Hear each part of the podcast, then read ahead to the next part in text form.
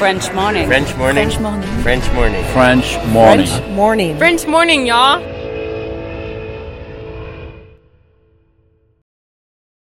Cet épisode a reçu le soutien de la CFE. La CFE, vous connaissez? C'est la Caisse des Français de l'étranger et il s'agit d'une caisse de sécurité sociale créée en 78 pour les Français résidant hors de France. Maladie, maternité, accident du travail ou encore retraite. La CFE permet aux Français de l'étranger de continuer de bénéficier de la même protection sociale qu'en France, à l'étranger. Pour en profiter, il vous suffit d'adhérer à la CFE, peu importe votre situation, peu importe le pays dans lequel vous vivez ou dans lequel vous vous rendez, et bien entendu, peu importe la pathologie ou les circonstances, catastrophes naturelles, faits de guerre, etc. Grâce à la CFE, vous pouvez vous détendre. La Caisse des Français de l'étranger assure la continuité avec le système français de sécurité sociale lors de votre départ de France, mais aussi lors de votre retour d'expatriation, ou encore grâce à la prise en charge des frais de santé pendant vos prochaines vacances en France. Pour en savoir plus, direction cfe.fr. Et puis on a décidé qu'on avait, enfin en fait on avait faim, donc on a décidé de mettre la nappe, de sortir les affaires pour commencer à manger. Et puis euh, les autruches avec euh, leur euh, odorat très développé ont dû sentir ça. Et on a eu un groupe d'une quinzaine d'autruches qui se sont précipités vers nous. Euh, donc euh, ça fait ça fait peur. Il hein. faut savoir que les, les autruches Ouais. ça court quand même très très vite. Je crois que ça peut monter à 80 km/h, il me semble. Et du coup mon père a eu le réflexe de rapidement euh, reprendre toutes les affaires sur un nappe, balancer ça dans le coffre. Et euh, on a juste eu le temps de refermer la portière. Et t'avais toutes les autruches qui étaient en train de becter sur les fenêtres.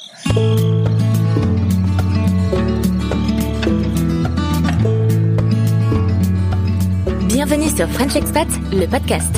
Le podcast des voyageurs expatriés francophones du bout du monde.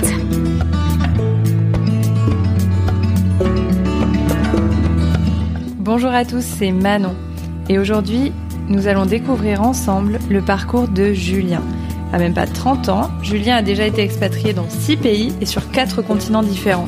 De son enfance au Burkina Faso et en Namibie, à son retour en France, puis ses départs successifs au Qatar, au Vietnam et enfin au Canada où il vit désormais, j'ai adoré découvrir son histoire.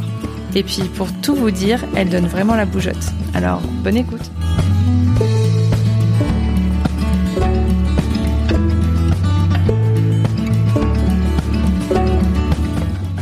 Alors aujourd'hui, nous accueillons Julien.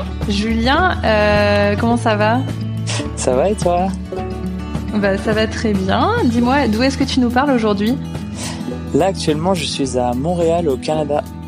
À Montréal, au Canada. Et t'es euh, à Montréal depuis combien de temps Ça va faire à peu près un an et demi que je suis euh, je suis au Canada.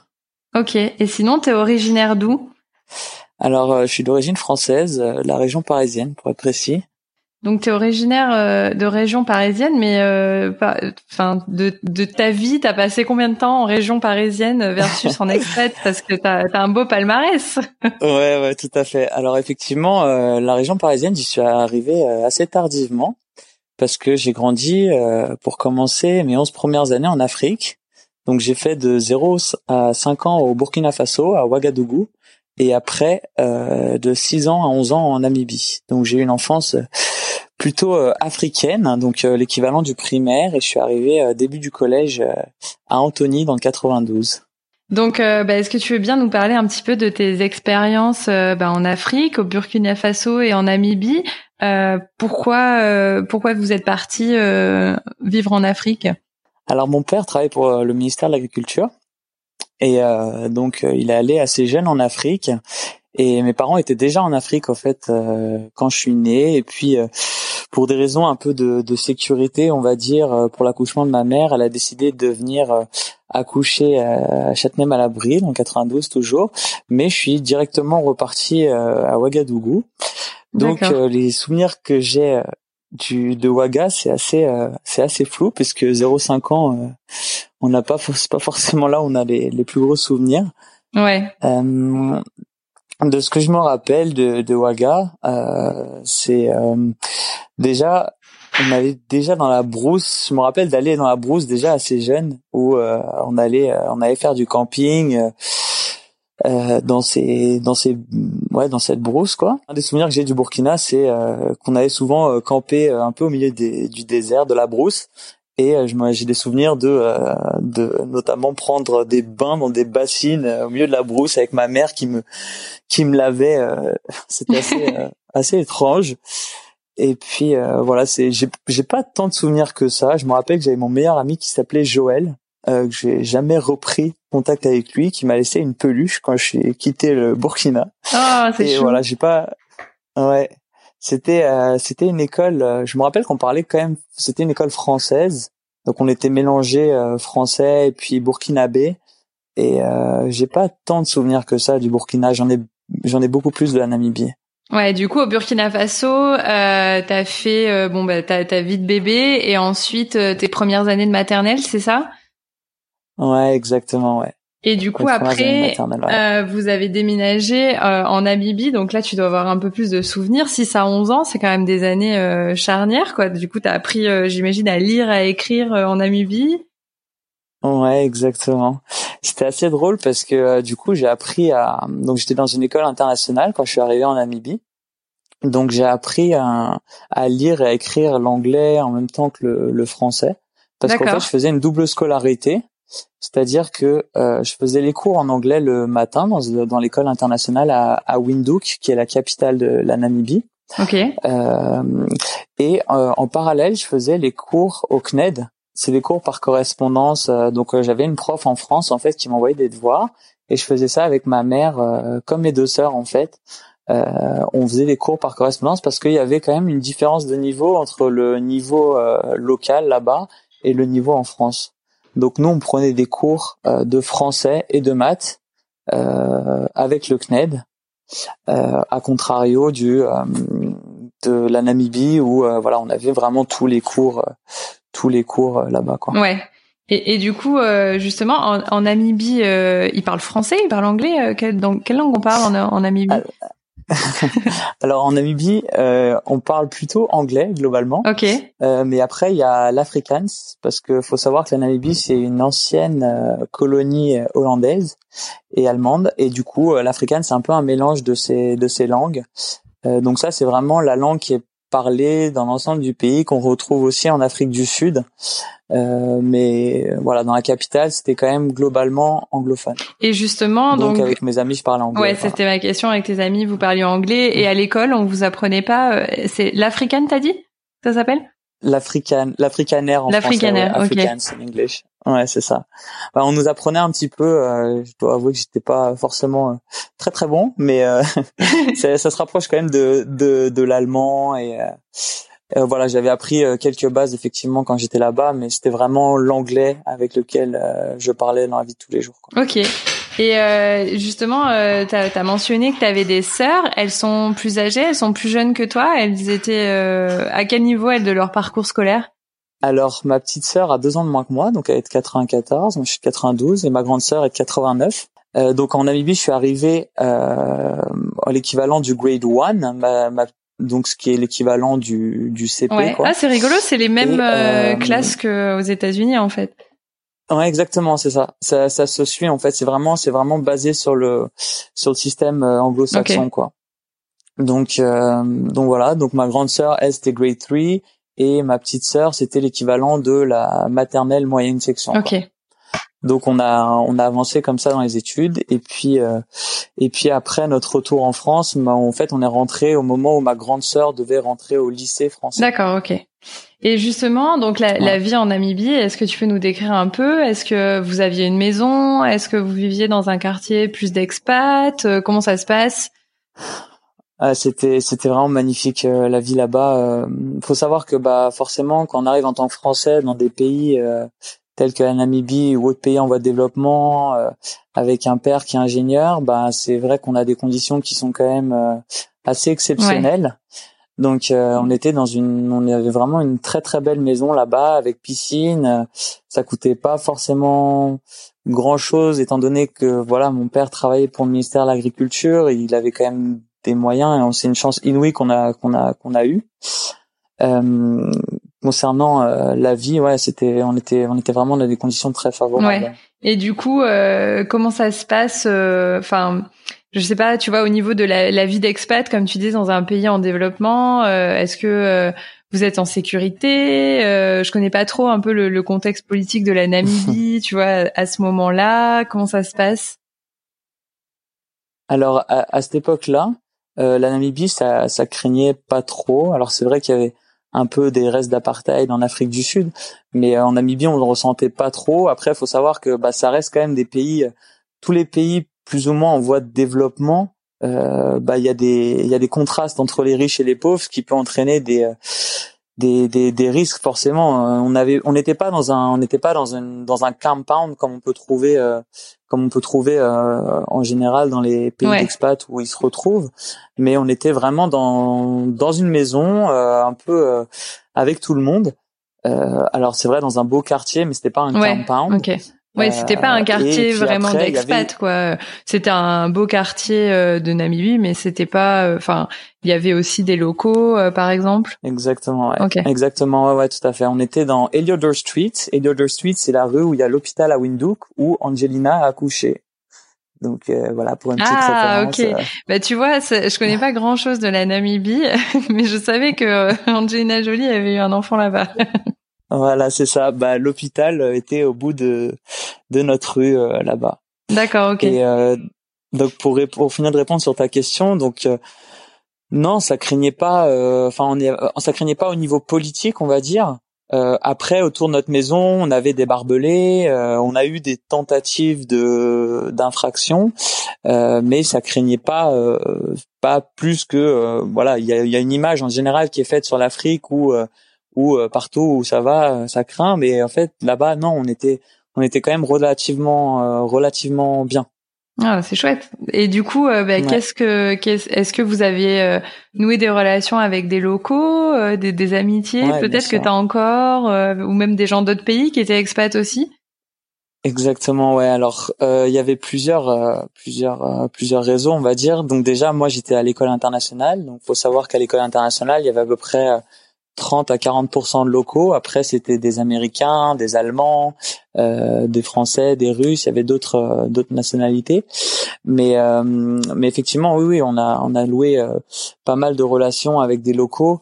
Euh, moi, je me suis fait des très, très bons amis euh, namibiens euh, avec qui, euh, bah, après les cours, quand j'étais pas au CNED, bah, on, j'allais souvent dormir chez eux, Ouais. euh, faire. J'avais, j'avais un très bon, euh, un très bon ami, euh, Alexander Galloway, euh, qui avait, euh, qui avait euh, une, euh, une très belle ferme avec euh, des grands terrains et euh, on allait euh, notamment faire des tournois de rugby euh, dans cette ferme. Euh, Ah. J'avais, euh, voilà, je me suis fait. Ouais, non, c'était vraiment, c'était vraiment super. Et justement, j'allais, J'ai, été vraiment. euh, ouais. j'allais te demander euh, qu'est-ce qu'on fait euh, le week-end en Namibie? Alors moi, je connais pas la Namibie, j'y suis jamais allée, mais c'est vrai que j'imagine euh, Ouais. un peu euh, de la faune sauvage, euh, des, de, euh, Exactement. ouais, co- tout à comment c'est? Est-ce que tu peux nous décrire un petit peu? Pff, Franchement, c'est, je pense qu'il y a même pas de mots pour décrire tellement c'est beau. C'est, euh, pour moi, c'est, j'ai des, j'ai des souvenirs de ce pays. Euh, alors déjà, c'est très désertique. À deux heures de la capitale, tu te retrouves rapidement dans le désert du Namib, Ouais. où euh, bah tu peux euh, rapidement aller euh, aller camper. Euh, t'as des spots pour aller camper. Alors c'est pas du camping comme on a l'habitude où euh, t'as euh, cinq tentes sur euh, 30 mètres carrés. C'est vraiment une tente et puis t'es tout seul pendant euh, plusieurs euh, plusieurs kilomètres. Enfin c'est Wow. c'est des spots qui sont faits pour ça, mais t'es quand même t'as de la place. T'as vraiment de la place. Et donc, euh, qu'est-ce qu'on fait euh, le week-end quand on est en Namibie? Alors moi, je l'ai fait de 5 à 11 ans. Je pense que quand on le fait de euh, 24 à 28 ans, c'est peut-être pas, on fait peut-être pas tout à fait les mêmes choses. Mais euh, mais moi, j'étais en famille. Qu'est-ce qu'on faisait? Ben, on allait très souvent camper dans le désert, faire des randonnées. T'as des il y a une rivière qui fait la frontière entre euh, la Namibie et l'Afrique du Sud qui s'appelle euh, l'Orange River, donc au sud de la Ouais. Namibie, où il y a des euh, trips qui sont organisés en kayak Ah, euh, Waouh. où tu pars pendant euh, une semaine, deux semaines avec toutes tes affaires de camping et euh, tu dors comme ça avec tout un groupe, euh, euh, tout un groupe où tu descends cette Orange River. Donc euh, au début t'es monté par un par un 4x4 qui amène toutes tes affaires, euh, enfin qui amène les kayaks. Tu descends le long de la rivière puis tu retrouves toutes tes affaires une semaine ou une semaine et demie après. Donc ça c'est des choses qu'on avait souvent l'habitude de faire, euh, notamment à la période du Nouvel An. Ah oui, parce que du coup, Euh, les, saisons sont inversées, c'est ça, par rapport à la France? Exactement. Ouais, ouais, les saisons sont inversées, ouais. Donc, euh, donc, ouais, donc à la période du Nouvel An, en fait, vous c'était l'été. Ouais, bah c'était un peu toute l'année l'été en fait. Hein. C'était. Euh... ouais, c'est ça. Au niveau des températures, ça aussi entre combien et combien la Namibie? Alors de ce que je me souviens, je pense qu'au plus froid, mais vraiment pas longtemps, on devait être dans les 10 degrés. Euh, vraiment pas longtemps. En fait, à une saison des pluies qui dure euh, un mois et demi, deux mois. Et puis après, c'est euh, c'est quasiment euh, des températures où on est entre 25 et 30 degrés, quoi, quasiment toute l'année. D'accord, ça va, ça, ça monte pas trop trop chaud du coup. Euh... Alors ouais, ça c'est dans les villes et euh, ça dans peut le désert. Plus. Dans le désert, ça monte, ça monte bien évidemment, euh, bien évidemment plus. Mais euh, mais globalement non, c'était un climat qui était euh, chaud mais pas trop, donc quand même très agréable à vivre. Et du coup, tu, tu, tu, tu avais mentionné des, des, des rencontres assez insolites avec des, des animaux sauvages que tu peux nous raconter? J'en ai quelques-unes en tête. Euh, il y en a une qui était assez drôle où euh, on était parti euh, dans un dans une sorte de réserve. On nous avait dit à l'entrée de la réserve euh, que fallait se méfier des autruches parce que elles attaquaient. Oh là là. Et du coup, ça fait bah, quelle taille à peu près une autruche? Ça fait deux mètres de haut, non? Ouais, 2 mètres 5 ans, je dirais 3 mètres. Ça paraissait oh euh, beaucoup plus gros quand j'avais 5 euh, ans, mais. ouais, surtout. Ouais. mais euh, mais ouais, du coup, on était parti, on était parti avec ma famille, donc on avait un 4x4 Land Rover et on avait roulé sur 8-10 kilomètres et à un moment, on a décidé de s'arrêter pour pour manger. Donc, on a déplié la nappe avec toutes les Du coup, vous aviez pas de guide, vraiment, vous partiez avec le 4x4. Exactement. Ouais à l'entrée de la réserve, ils nous disent de de bah, de se méfier et puis après on, on roule quoi. Et euh, du coup, euh, du coup, bah, on a roulé sur sur 8-10 kilomètres et puis euh, et puis on a décidé qu'on avait, enfin en fait on avait faim, donc on a décidé de mettre la nappe, de sortir les affaires pour commencer à manger. Et puis les autruches avec leur odorat très développé ont dû sentir ça et on a eu un groupe d'une quinzaine d'autruches qui se sont précipités vers nous. Euh, donc euh, ça fait ça fait peur. Il hein. faut savoir que les, les autruches ça court quand même très très vite. Je crois que ça peut monter à 80 km/h, il me semble. Oh là là, ouais, donc on a euh, aucune chance nous. Du hein. coup, ouais, non, on n'a aucune chance. Euh, et du coup, mon père a eu le réflexe de rapidement euh, reprendre toutes les affaires sur un app, euh, balancer ça dans le coffre, et on a juste eu le temps de refermer la portière. Et t'avais toutes les autruches qui étaient en train de becter sur les fenêtres. Oh là là Un peu, un peu euh, un peu spécial mais ça laisse euh, ça laisse euh, des souvenirs ah ouais c'est des bonnes histoires de feu de camp ça. Ouais c'est ça exactement. Donc c'était ouais c'était c'était c'était une des histoires qui m'a vraiment le plus marqué. Ah ouais. après il y en a eu il y en a eu d'autres une fois on était dans des dans des bungalows un peu au milieu du désert où il y avait une piscine au milieu. Et puis on était en train de se baigner dans la piscine et à un moment on entend des comme euh, je sais pas des, des, gros battements sur le sol. Donc on rentre tous à l'intérieur et il y avait un éléphant qui qui venait pour boire euh, dans la piscine. Mais non. Du coup, euh, ouais. Du coup. Ah oui, du coup c'était une réserve naturelle et les animaux pouvaient venir. C'est ça, bah c'était pas trop, c'est ça. C'était c'était des bungalows un peu au milieu du désert, c'était Oh waouh. Et du coup, du coup, j'ai des photos de l'éléphant qui est en train de boire dans la piscine dans laquelle on se baignait euh, juste avant. Moi, j'espère que c'était pas une piscine au chlore.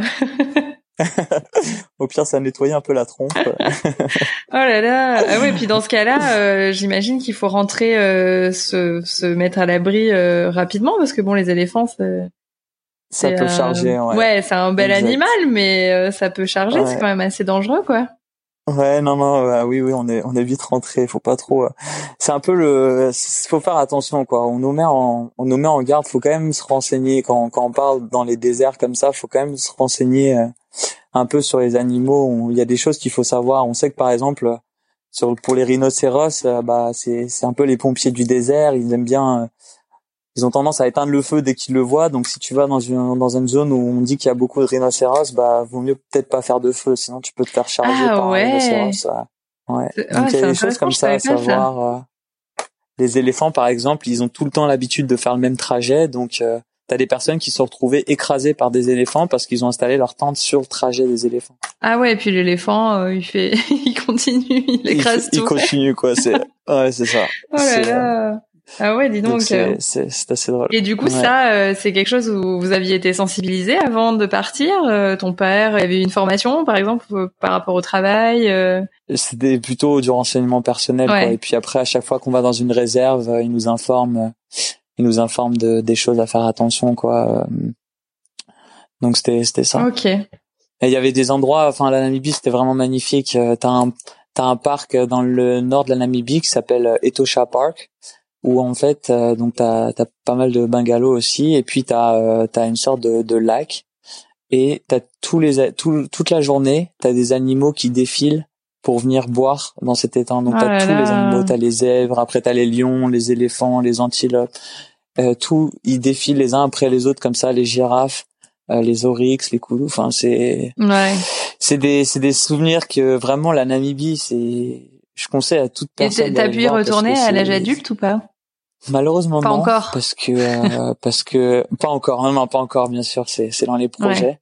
On voit que c'est un pays qui t'a vraiment marqué en tout cas. Ouais, c'est sûr, c'est sûr. C'est un pays, je pense, qui, qui marque et d'autant plus j'ai vécu euh, bah, une grande partie de mon enfance et euh, et puis des des des des, des photos que je garde en tête. Euh, ouais, t'avais les dunes qui jetaient dans la mer. T'avais, ouais, ça fait rêver. Hein. J'ai pas les images, mais euh... ouais, j'irai voir après l'enregistrement. Non, c'était vraiment magnifique. ouais, je te, je te les enverrai. Mais oui, c'est, euh, c'est, on a fait des trucs. On a fait un trek euh, dans le désert pendant dix jours. Euh, t'as le Skeleton Coast, ce qu'on appelle, donc euh, sur l'ouest où euh, tu peux faire un trek euh, avec des guides cette fois euh, pendant plusieurs jours.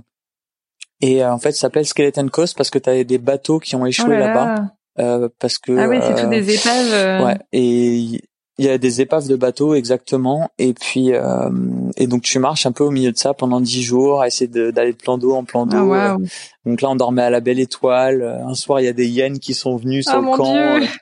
Heureusement, il y avait les guides qui étaient armés. Enfin, Et justement, euh, on a parlé des grosses bébêtes, mais euh, il y a des petites bébêtes aussi, euh, des scorpions, des choses comme ça.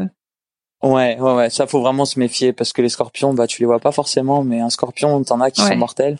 Donc, faut vraiment faire attention. Les serpents aussi, on a eu plusieurs histoires avec les serpents. Ah ouais.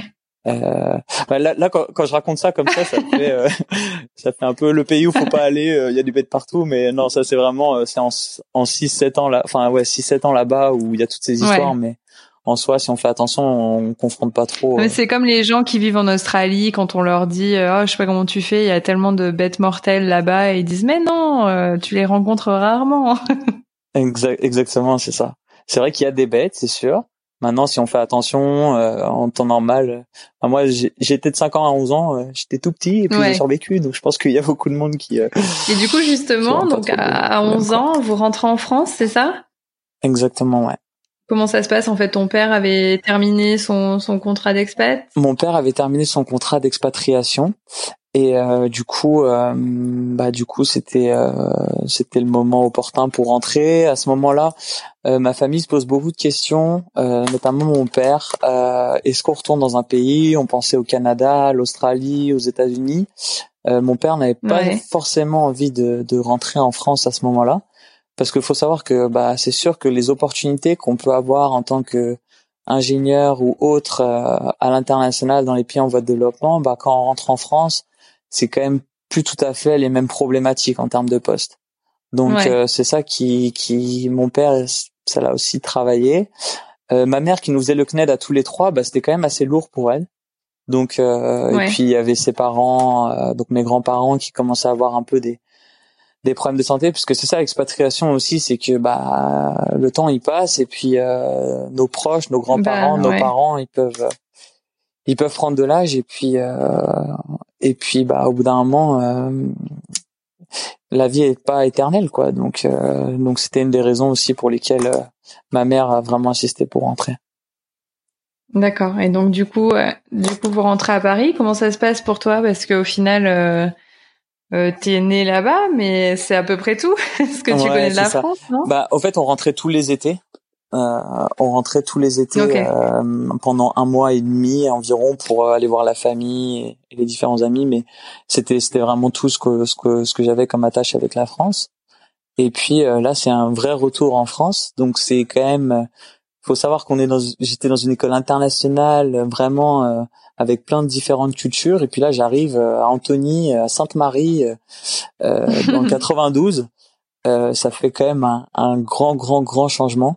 Donc ça m'a quand même mis, je dirais, un à, deux, un à deux ans à vraiment m'adapter à la différence aussi de mentalité euh, parce que ouais, puis même euh, différence, ouais, différence culturelle aussi. J'imagine que l'école euh, entre l'école internationale et l'école française, c'est pas les mêmes, pas les mêmes rapports hiérarchiques.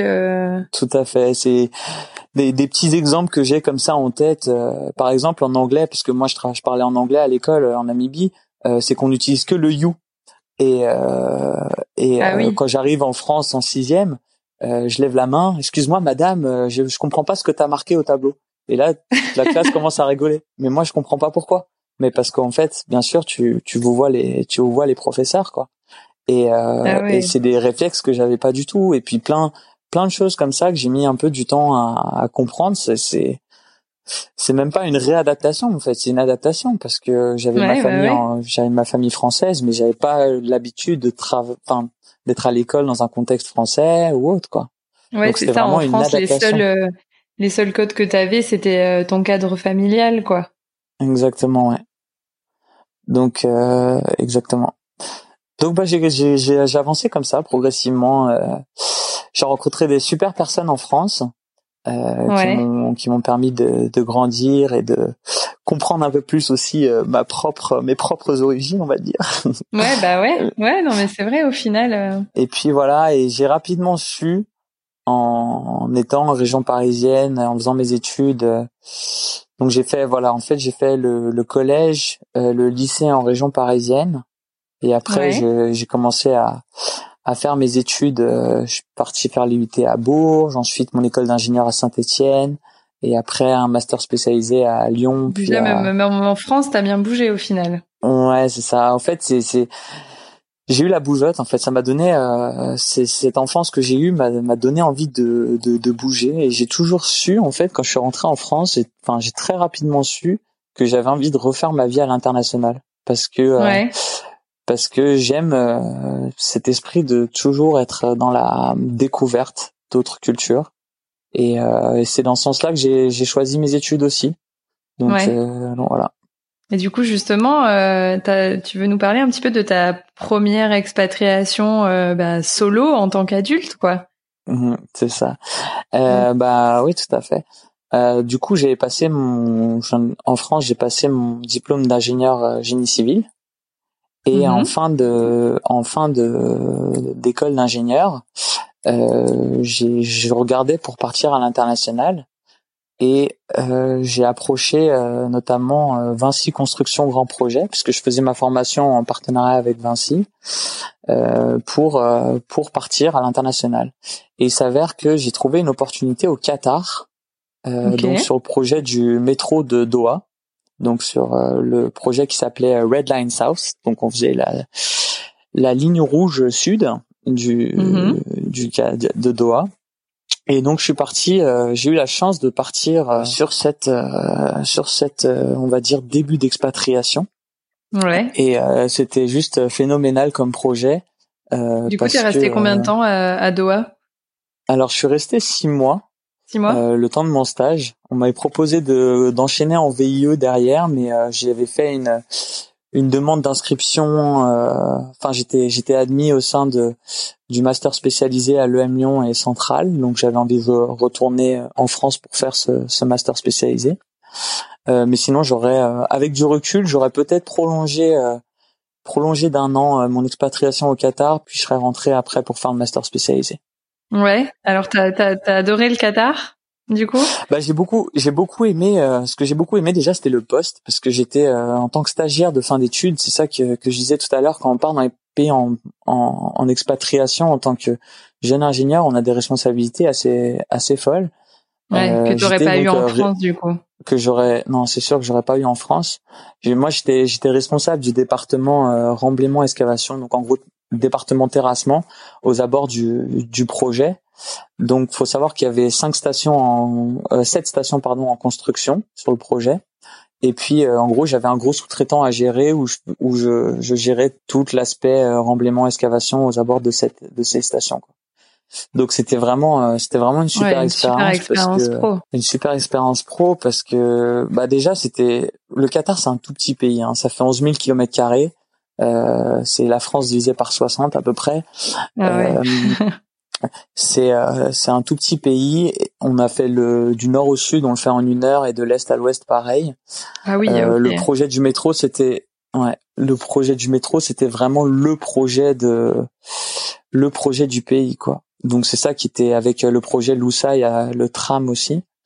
Et euh, c'est ça qui était, euh, on, on, construisait un métro euh, plus ou moins ok dans Doha, mais certains endroits c'était un peu genre au milieu du désert quoi. ouais. Et c'est ça qui était fou, c'est ça qui était fou dans dans ce projet-là. C'est moi j'étais avec mon 4x4, j'allais de station en station. Ouais.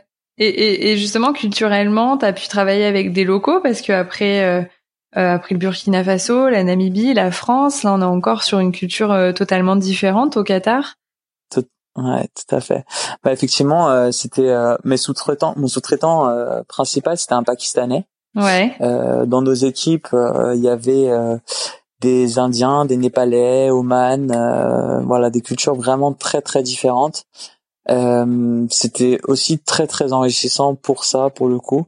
Faut savoir qu'ils vivent dans des conditions qui sont vraiment très très différentes des nôtres. Ces, ces Indiens, ces Népalais qui travaillent sur nos projets euh, eux, ils sont logés dans des dans des cabanons, euh, plus ou moins au milieu du désert, où on leur fait une sorte de une sorte de compound avec euh, des terrains de basket, des terrains de foot. Ouais. mais leur vie, c'est pendant un an, ils logent sur ces sur ces compounds. Et sur ces un an-là, ils rentrent pendant un mois à un mois et demi voir leur famille. Toute ah l'année, ils leur envoient de l'argent. Et, et, et, sinon, ils vont juste, ils rentrent la boîte Vinci, leur payer un aller-retour euh, euh, une fois par an pour aller voir leur famille. Donc c'est des conditions qui sont très très différentes de, de ce. C'est pas les mêmes standards quoi. C'est vraiment pas les mêmes standards. Et pour ça, c'était enrichissant de voir la les enfin les différences euh, culturelles d'une part, mais les différences de façon de vivre aussi. C'est vraiment. Euh, ouais. C'est vraiment impressionnant. Et justement, tu as pu échanger avec eux. Ils le vivaient comment de pouvoir rentrer si peu, de vivre sur le compound alors euh, effectivement, j'ai pu échanger avec eux parce que dans mon équipe, j'avais une trentaine de j'avais une trentaine de, de personnes à gérer de ces de ces pays-là. Et euh, eux, pour le coup, parce que c'était Vinci, euh, Vinci a quand même des, des standards de sécurité, de protection des employés qui sont assez poussés par rapport à d'autres entreprises locales. Ouais. bah, le vivaient plutôt bien en final. Ils, Ils étaient contents de bosser pour une grosse boîte aussi. Exactement. Ouais, ouais, tout à fait parce que euh, parce que c'est des standards euh, qui sont plus élevés déjà que eux ce qu'ils peuvent peut-être avoir l'habitude. Ouais. Donc c'est c'est ça qui est faut savoir que le Qatar c'est un pays quand même qui est assez particulier parce que déjà faut une permission de sortir du pays. Ouais, c'est ça, j'avais entendu ça qu'il fallait une permission euh, ouais pour partir. Exactement. Et du coup, euh, les c'est assez original. Donc ça, c'est les employeurs qui sont censés donner ces permissions de sortie. Ouais. Et euh, bah nous, Vinci, il y avait aucun problème. Mais si tu, il s'avère que si tu trouves, tu travailles pour un Qatari qui veut pas te laisser forcément sortir du pays, tu peux te retrouver bloqué euh, dans le pays. Et à ce moment-là, genre, euh, tu, tu peux être bloqué et être forcé de continuer à travailler euh, pour l'employeur? Comment ça se passe? C'est ça. Bah, tu te retrouves bloqué. En tout cas, après, euh, tu restes dans le pays. Après, tu tu fais ce que tu veux avec ton employeur, mais euh, mais si ton employeur ne veut pas te laisser sortir, tu es bloqué dans le pays. Oh là là. Ouais, en effet. Ouais, c'est assez euh, c'est assez c'est assez spécial. Après le Qatar a vraiment des des très beaux côtés aussi euh, là on parle juste de ça mais mhm. le Qatar alors c'est un petit pays, on a vite fait le tour. moi du retour d'expérience que j'ai eu pour avoir côtoyé pas mal de Français qui étaient là-bas, c'est qu'en général les personnes font deux, trois ans là-bas et puis après changent de pays euh, en moyenne, de ce que j'ai pu remarquer en tout cas, parce que euh, parce que bah t'as vite fait le tour. Il faut savoir que c'est un pays où tu peux gagner vraiment beaucoup d'argent. En tout cas au moment où j'y étais. Maintenant avec euh, les, les conditions du pays ont un peu changé puisqu'il y a un embargo. je sais pas si t'as pu suivre ça. Non. non non j'ai pas vu. Mais voilà le Qatar le Qatar a été un peu exclu des pays du Golfe euh, suite à des, des, des décisions politiques. D'accord. Donc euh, ça a été un peu plus compliqué. euh, donc ça c'était en mai 2017. Euh, ça a été un peu plus compliqué à ce moment-là parce que euh, parce que le Qatar qui a une seule frontière terrestre avec l'Arabie Saoudite euh, s'est retrouvé un peu exclu de Ah bah oui. euh, de ces pays-là et du coup en termes de d'approvisionnement ça a été un peu plus compliqué et euh, et voilà. Donc c'était c'est une période où il y a pas mal de personnes qui sont au final parties du Qatar euh, dû à tout ça Qui ont eu le droit de partir. qui ont eu le droit de partir, ouais, c'est ça. qui ont eu le droit de Et partir. du coup, euh, euh, on en parlait un petit peu avant. euh, tu avais parlé de- de- d'une histoire euh, au poste de police. Euh, Tu peux nous le raconter un peu? Ouais, c'est un peu. ok. Alors, faut savoir que techniquement, euh, quand t'es euh, quand t'es euh, euh, quand t'es au Qatar, euh, tu n'as pas le droit de loger euh, en tant qu'homme avec une femme si tu n'es pas marié à celle-là. D'accord. Euh, moi, il y a un jour euh, où ma ma copine était venue me voir de France et euh, on s'est retrouvé à dormir. euh, J'avais fait en plus exprès de demander à un ami, d'ailleurs cet ami Hugo Voisin qui m'a permis de venir au Qatar. Je le remercie énormément pour ça. Euh, il nous avait gentiment prêté euh, sa maison pour qu'on puisse euh, dormir sans trop de problèmes. Ok. Donc, on était en train de rentrer du désert et il s'est avéré que je me suis garé sur la mauvaise place. Donc, sur la place d'un Qatari, au lieu de me garer sur la place juste à côté, qui était la place que Hugo m'avait gentiment dit, tu devras te garer là et fais attention à pas te garer à côté. D'accord. Donc Ah oui. voilà, j'ai fait une donc c'était genre dans une résidence. euh, Il y, a, y y des places euh, attribuées par euh, par maison, c'est ça? Ouais, c'était pas, c'était pas vraiment une résidence, c'était un quartier, mais il y avait euh, cette maison où il y avait des expats et puis dans le reste du quartier, c'était que des Qataris. D'accord. Et du coup, faut bien faire gaffe. Il y a des places euh, par maison ou c'est des places euh, Qatari ex versus Ouais, expat? c'était non, c'était euh, des des places euh, par maison en fait. Et ouais, j'ai je me suis mis juste sur celle d'à côté. Et, voilà, j'ai fait une petite euh, une petite bourde qui m'a entraîné au poste de police derrière. Ah ouais, Donc voilà ce carrément. qui s'est passé. Donc euh, moi j'étais sur le point d'aller me coucher avec euh, avec euh, mon ex copine. Euh, là j'entends sonner. Donc je sors. Euh, bon, j'ai pas forcément vraiment réfléchi. Je suis sorti en caleçon. Ça c'est du grand Julien. Euh, donc euh, le Qatari, j'ai vu qu'il a commencé à s'énerver. What you doing? Uh, you're not supposed to be dressed like this. Uh, I'm sure you're not even married to the girl parce qu'il Ah, avait dû donc voir il était choqué. que j'étais. euh, Du coup, par ta tenue Ouais, et il, il avait, avait vu que, que ta copine était avec toi, c'est ça? Exactement, c'est ça. Du coup, euh, j'ai essayé de calmer un peu les choses, mais ça a été. Ouais, disons qu'en caleçon, c'est un peu compliqué dit, bon, bah- crédible après. Ouais. en termes de crédibilité, c'est c'est pas c'est pas le top, c'est sûr. Et du coup, je, du coup, je suis rentré, euh, je suis re-rentré euh, bah, dans la dans la maison où on était pour aller m'habiller, pour essayer d'aller calmer les choses. Et une fois que je ressors habillé, euh, je me retrouve au milieu de d'une quinzaine de Qataris euh, que je comprends pas du tout ce qui m'arrive. J'essaie vraiment de calmer les choses et puis le ton monte, le ton monte, le ton monte euh, de leur côté, hein, pas du mien. Moi, j'essaie vraiment de calmer les Ouais. choses et euh, et je leur dis ok, I'm not married, I'm gonna get married parce que ils peuvent demander des preuves de mariage. Ouais. C'était euh, bref et puis impossible de calmer les choses. Euh, ma, mon ex ma copine de l'époque qui voit que euh, que les que les choses montent, il en elle attend un peu euh, un peu gueuler, euh, décide de euh, intelligemment appeler Hugo voisin qui nous avait laissé sa maison, qui est venu en renfort, euh, mais rien à faire. euh, Enfin, les Qataris ont fini par euh, appeler la police, euh, alors que je ne comprenais absolument rien à ce qui se passait. Moi, ça faisait à l'époque, ça faisait un mois et demi Ah que j'étais là, là-bas. ouais. Euh, et puis bref, Et du coup, tu savais pas à l'époque que voilà, il- tu tu pouvais pas rester dans dans un logement avec ta copine ou je le savais plus ou moins. C'est pour ça qu'on était parti ouais, chez tu Hugo. savais pas que c'était euh, aussi euh, strict que ça. euh. C'est ça. Bah, ma copine avait décidé de venir me voir euh, pour Ouais. cinq jours. de lui dire s'il te plaît, euh, prends un hôtel. Ouais, voilà, c'était déjà Ouais. assez cher le billet d'avion. Donc, euh, donc voilà, donc c'est ça qui s'est passé. Et puis, euh, et puis on s'est retrouvé au poste avec Hugo, euh, pas trop comprendre pourquoi. euh, un, policier égyptien qui me demande cinq fois comment je m'appelle, il l'écrit en diagonale sur un papier. euh, et puis au bout de de dix minutes, ils font, euh, bah vous pouvez y aller. D'accord. Donc donc cette histoire, ouais, c'est non, c'est tout. Mais mais c'était quand même comment j'ai, pourquoi je suis arrivé là, je comprenais pas. Et lui, il a pas eu des soucis, justement, ton ami avec ses, ses voisins après. Non, mais apparemment ça faisait un petit moment qu'il était un peu surveillé parce qu'ils avaient l'habitude de faire un peu la fête et puis c'était pas trop ah dans la mentalité euh, locale. Donc, euh, donc voilà. Bon, heureusement tout est bien qui finit bien. Exactement. Ouais. Bon et la suite du la suite du séjour au Qatar, euh, pas pas de problème, pas d'ennui avec la police. non non non, c'était le c'était le, le seul incident euh, le seul incident euh, bon, ça va. heureusement. Donc ensuite, suite à ton stage au Qatar, tu repars en France, tu termines tes études. Et puis tu repars une fois de plus. Exactement, c'est ça. Donc euh, je suis rentré en France, j'ai fait mon master spécialisé euh, qui était tournée international parce que moi, euh, en fait, c'était un peu un test le Qatar pour voir si je voulais vraiment repartir à l'international ou pas. Et puis pour moi, ça a vraiment validé le test dans le sens où, ouais, bah, je savais que c'était ça, ça y est, j'ai pas besoin de, j'ai pas besoin de mes parents, j'arrive à m'expatrier tout seul. C'est la vie que je veux, quoi. C'est ça. Et du coup, bah, j'ai fait mon master spé là, donc stratégie et développement d'affaires internationales, ouais. tournée internationale, parce que je voulais faire ma vie à l'international.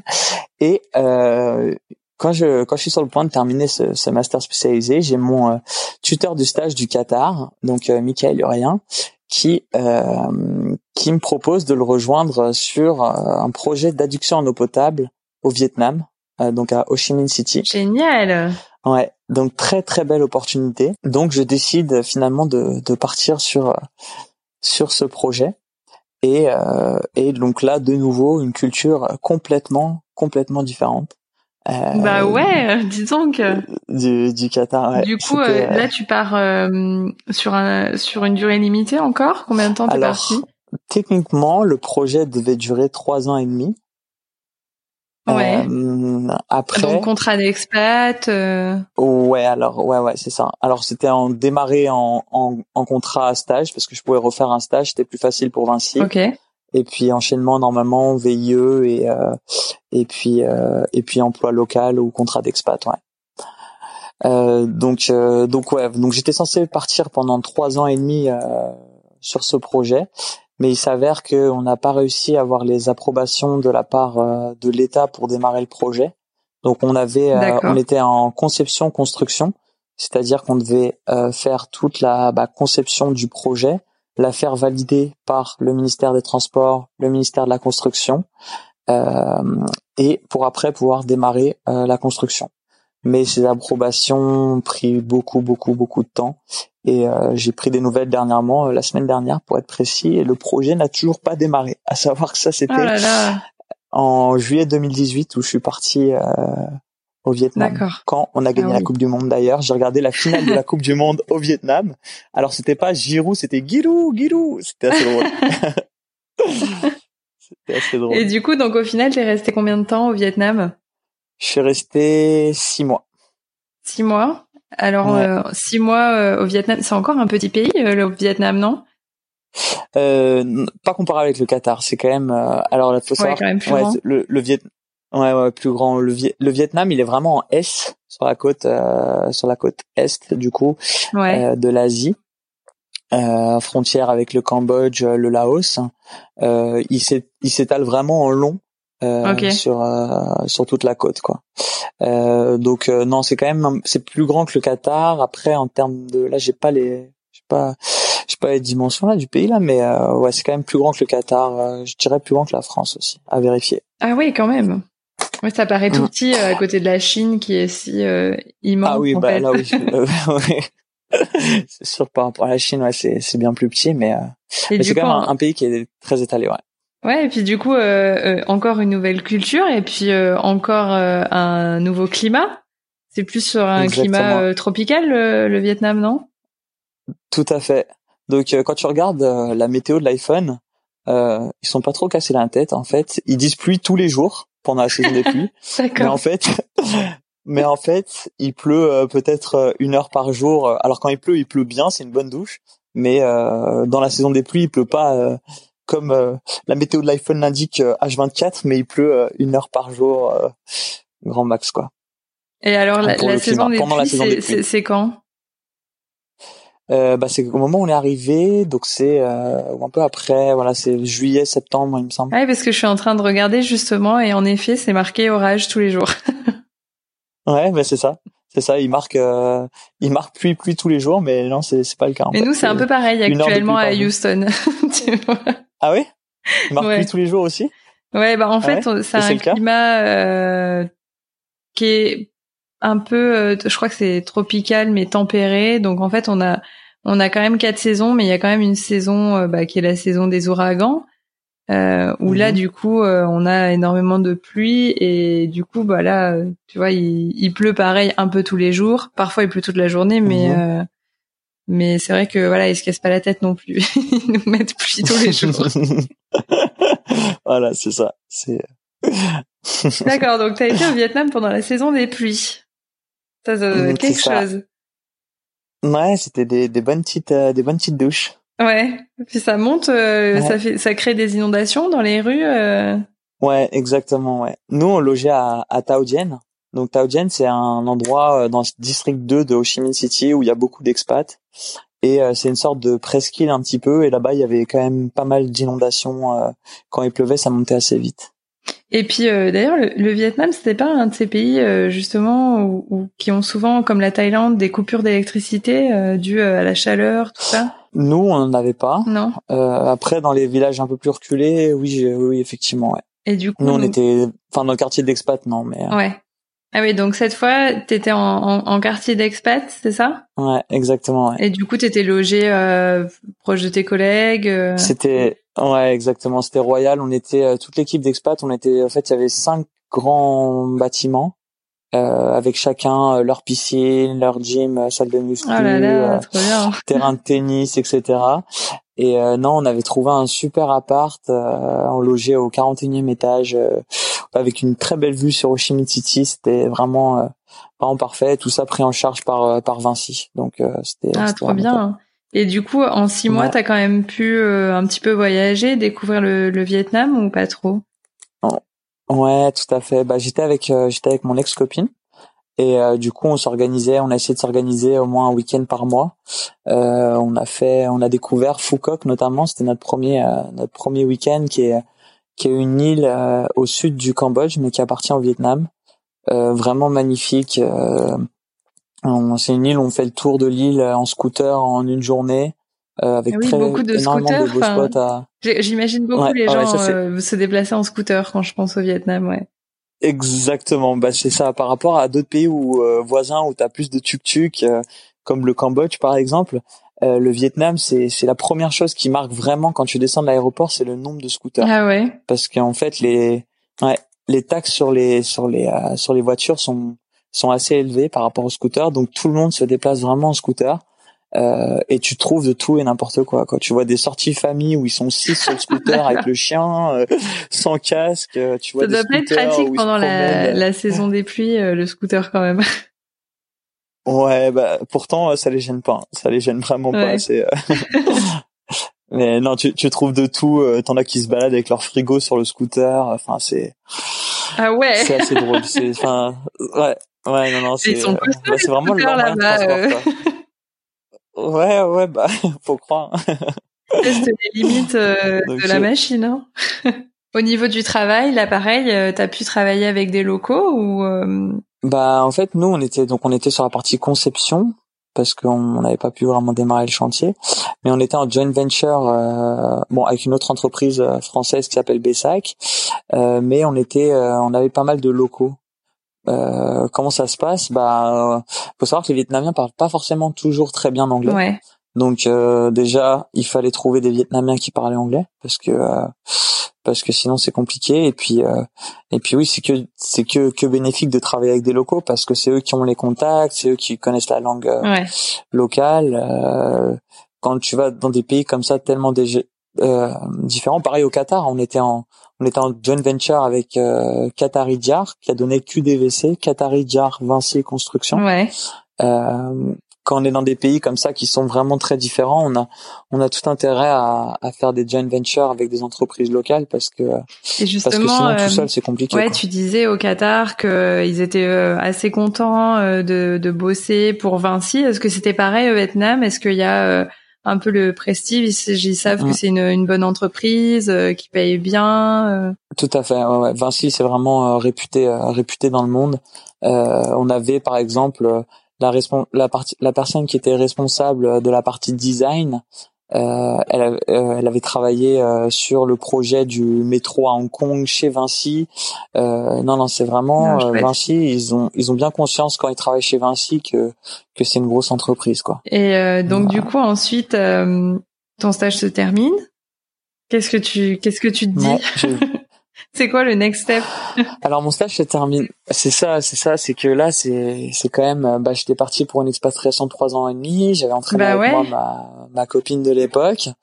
Euh, Qu'est-ce qu'on fait? Moi moi au début j'avais vraiment envie de de partir en Australie. T'as dû être un peu déçu. T'as découvert sur place en plus que tu resterais moins longtemps que prévu? Exactement. Ouais, ouais j'ai découvert sur place. J'étais on était en train de commencer à s'installer et puis euh, notre directeur financier est venu me voir et euh, m'a dit euh, Julien t'installes pas trop, ça risque Ouais. de ça risque d'être un peu plus court que que prévu quoi. Et du coup euh, bah du coup qu'est-ce qu'on fait? Moi j'avais ce master spécialisé en tête, euh, un peu plus tourné business que euh, que vraiment chantier Ouais. terrain. Et euh, et euh, j'avais envie de d'aller un peu plus dans dans ce sens-là aussi. Donc euh, donc euh, donc je, on est rentré en France et puis j'ai cherché une opportunité dans ce sens-là. Et là tu t'es tu t'es dit euh, je repars à l'étranger. euh. Bah euh, c'était euh, été euh, des gros sujets de conversation avec euh, avec euh, avec madame à l'époque. Euh, mais voilà, on était tous les deux attirés par euh, par Montréal au Canada. Et puis il s'avère que bah, en, en postulant, bah, j'ai j'ai fini par trouver une opportunité une opportunité sur Montréal et bah, voilà. Et du coup depuis t'es à Montréal. Donc comment ça se passe la vie au Canada? Et de- Encore un, un climat différent, encore une culture différente? Ouais, c'est ça, la culture Amérique du Nord. Euh, bah, Montréal, c'est, vraiment, moi, j'ai- j'aime beaucoup Montréal. Euh, je trouve que moi, la première chose qui m'a marqué ici, c'est euh, l'ouverture des personnes, la gentillesse des personnes, Ouais. en fait. Parce que c'est, c'est des trucs tout bêtes, mais euh, quand la caissière, euh, tu vas acheter ton lait et que euh, tu passes à la caisse, elle fait salut, tu vas bien Mhm. eh ben c'est quelque chose la première fois ça Ouais. choque parce qu'on n'a pas l'habitude et au final ça change tellement la vie parce que ça enlève toutes les barrières et, euh, et directement on peut parler euh, en toute simplicité avec les personnes sans avoir peur de jugement ou quoi et ça rend la vie vraiment très très Ouais, c'est vrai que c'est un truc que j'aime beaucoup aussi aux États-Unis, c'est ça. Les, les gens euh, tapent la discute, ils t'arrêtent dans la rue pour te dire qu'ils aiment bien euh, tes chaussures, euh, des choses comme ça. Et c'est vrai que c'est agréable. Exactement. Comme tu dis, c'est c'est très c'est tout c'est c'est très simple. Et euh, au début, on se dit euh, mais euh, pourquoi il me parle Alors qu'en fait, c'est juste euh, de la gentillesse toute simple, quoi. Ah, je ressens exactement la même chose j'imagine ça doit être ouais, pa- pareil chez vous euh, au Et Texas du coup, là, ça fait combien de temps que Ou aux États-Unis peut-être en Ouais, général ouais, moi, aux États-Unis en général, euh, pour, pour avoir un peu vécu aux quatre coins, euh, Mhm. c'est vrai que c'est ouais. c'est bien la culture, euh, bah, je pense nord-américaine et qui découle de la culture euh, britannique, quoi. Et, euh, Mhm. et de- donc du coup, ça fait combien de temps que t'es au Canada là? Donc là ça fait un an et demi à peu près que je suis au Canada et euh, Un an et demi. Alors tu vas devenir canadien Euh, bah, je suis en. Il s'avère que euh, donc je suis arrivé avec Business France au début. Je pense que tu connais bien Business France. Je connais bien un petit peu, ouais. ouais, voilà. Donc euh, pendant un an, j'ai eu j'ai eu la chance euh, en VIA d'accompagner des entreprises françaises à à s'implanter euh, en Amérique du Nord. Et puis euh, il y en a une euh, pour laquelle j'ai travaillé qui m'a fait une proposition. Et donc je suis en train de me lancer avec elle euh, au Canada. Donc euh, il y a moyen que effectivement je reste au Canada pour un petit moment. Ça y est, euh, euh, Julien, tu, tu, tu te poses un peu, euh, Ouais, un peu plus de six mois déjà. c'est ça. Non, ouais, effectivement, là, je me pose un petit peu et puis euh, honnêtement, ça fait du bien parce que à chaque fois, changer de pays, c'est c'est vraiment bien, je trouve, parce que on découvre plein de choses. À chaque fois, on en prend plein la vue quand on va dans des cultures comme ça euh, différentes. Mais c'est aussi, Ouais. euh, c'est aussi à chaque fois, c'est se recréer un réseau, c'est s'adapter à la culture. C'est à chaque fois, il y a des choses à mettre en place par rapport au compte bancaire, par rapport à tout. Et c'est vrai qu'à chaque fois, changer ouais. de culture, c'est c'est quand même du travail, même si c'est bah, c'est l'aventure vraiment, mais euh, ça a un côté un peu euh, un peu usant à, à forte répétition, je, trouve, parce que moi j'ai fait que ça en fait depuis euh, depuis que j'ai quitté le bah lycée. Bah depuis toujours. Ouais, depuis. bah, depuis que t'es né, même, je pense qu'on peut depuis, dire. Hein. Depuis que je suis né, ouais, tout à fait. Bah, j'ai eu une période collège-lycée où j'étais à peu près au même endroit en France, mais sinon globalement, ouais, ouais j'ai passé ma vie à faire ça et et c'est vrai que que se poser euh, se poser un petit peu bah c'est clair que ça fait du bien et puis c'est là où tu as aussi plus l'occasion de créer des liens euh, plus forts avec des personnes et bon du coup euh, sur quel continent t'as pas habité encore? Amérique du Sud c'est ça? Amérique du Sud Australie Océanie et Australie. Ouais. Ça c'est tout hein. Oh là là c'est énorme hein.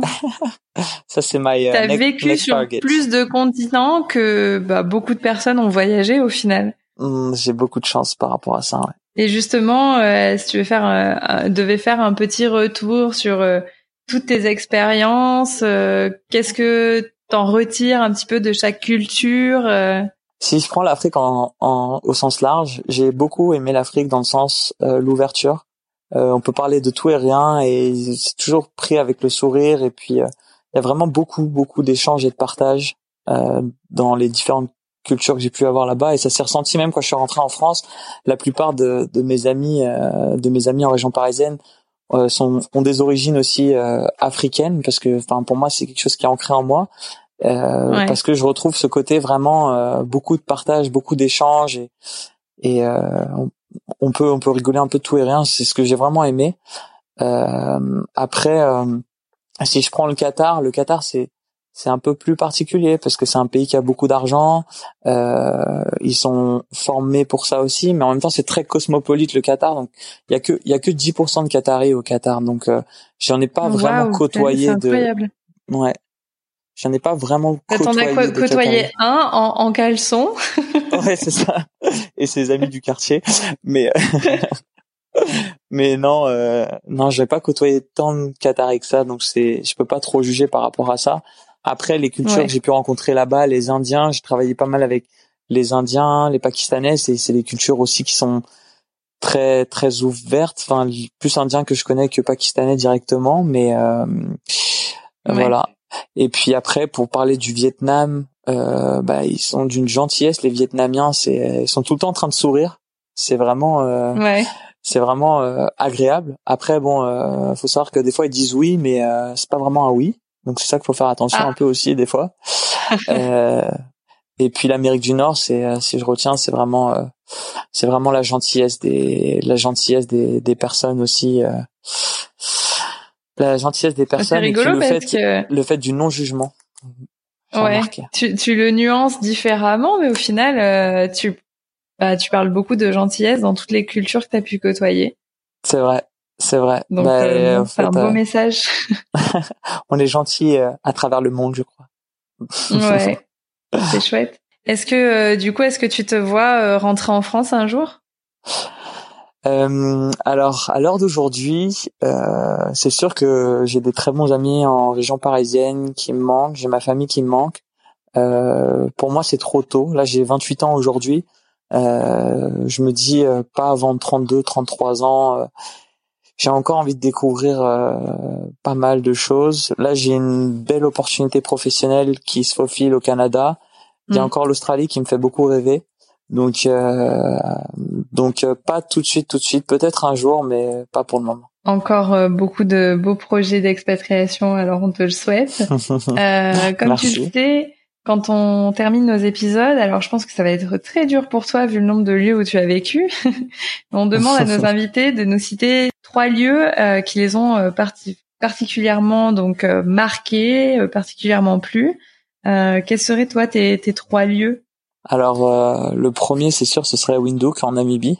Donc quand j'étais plus jeune, parce que j'ai aimé le côté très très cosmopolite, le côté enfin, c'est ma jeunesse quoi. C'était j'ai j'ai tout aimé en fait à Windhoek de tous les souvenirs que j'ai. Un, un endroit euh, particulier à, à, Windhoek, je sais pas, un parc, un monument, un, un restaurant? Euh, j'ai adoré mon école euh, St George's Diocesan School où j'avais tous mes amis. C'était ouais ouais c'était c'était ça et puis Et puis avec ma famille, on avait l'habitude le dimanche d'aller au Spurs, qui est un, restaurant là-bas. C'est ouais, c'est des deux endroits que pour moi je porte vraiment dans mon cœur. Où t'aimerais retourner? Euh, Où j'aimerais retourner, oui, bien sûr. Bah après, c'est sûr que mes amis, mes amis de Namibie, ils y sont plus. Hein, on a grandi, mais mm. mais mais oui, c'est sûr que j'aimerais retourner. J'aimerais retourner, c'est sûr. Un lieu euh, au, Qatar, au Qatar, t'as un lieu? Euh, Bah moi le désert, le désert qatari, j'avais beaucoup aimé. Euh, sinon il y avait un spot, alors je ne saurais plus le nom, mais on avait l'habitude de faire du wakeboard, euh, qui était vraiment cool. Euh, ouais, donc euh, je dirais, je dirais le désert qatari si je devais dire au Qatar. Et du coup, donc est-ce que tu as des bonnes adresses au Vietnam? Euh, des bonnes adresses, euh, bah dans le quartier Taojian, il y a vraiment des, des restaurants très très sympas, euh, des restaurants japonais, je me rappelle plus du nom, euh, mais je recommande d'aller dans le dans le district 2, dans le quartier euh, à Ho Chi Minh, qui était vraiment très sympa. Et puis bon, une petite bonus, un petit bonus parce que t'as quand même t'es quand même actuellement à Montréal. Est-ce que t'as une une petite une bonne adresse à, à nous donner à Montréal? Euh, une bonne adresse. Alors euh, à Montréal, on a la spécialité de la poutine. Ah euh, donc il y a deux deux restaurants qui sont très connus pour ça. Donc il y a la banquise et la poule mouillée qui sont deux restaurants voilà de, spécialisés dans les poutines et tu ne peux pas passer par la case Montréal sans venir goûter une poutine. Donc je recommanderais ces deux restaurants. Ok. Moi, j'ai jamais goûté la, la, la, poutine québécoise parce que je suis jamais à Montréal. Mais mhm. euh, j'habitais dans le coin avant, à Syracuse, et j'ai mangé de la poutine à Syracuse. Donc euh, le, plat a traversé la frontière. ok, c'est bon à savoir ça.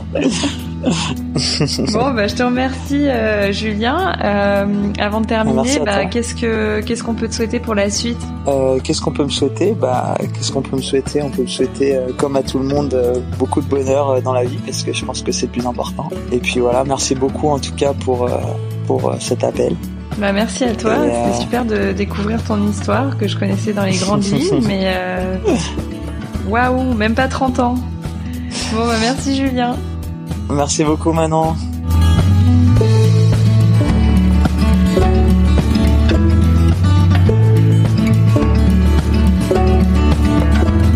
Et voilà, merci à tous de nous avoir écoutés jusqu'au bout.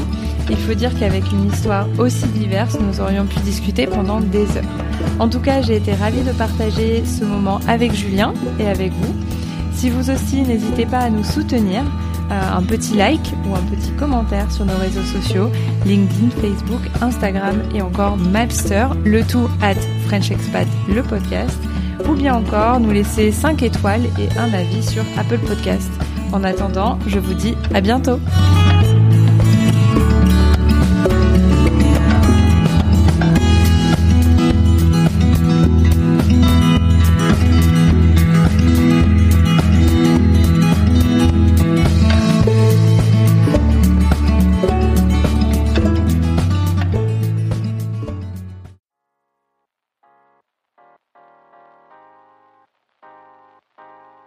Venez d'écouter un podcast réalisé par moi-même, Anne-Fleur Andrely, mixé et habillé par Alice Krief et produit par French Morning. French Expat n'est pas le seul podcast de French Morning. Pour retrouver tous les podcasts du groupe, rendez-vous sur frenchmorning.com slash podcast. À bientôt!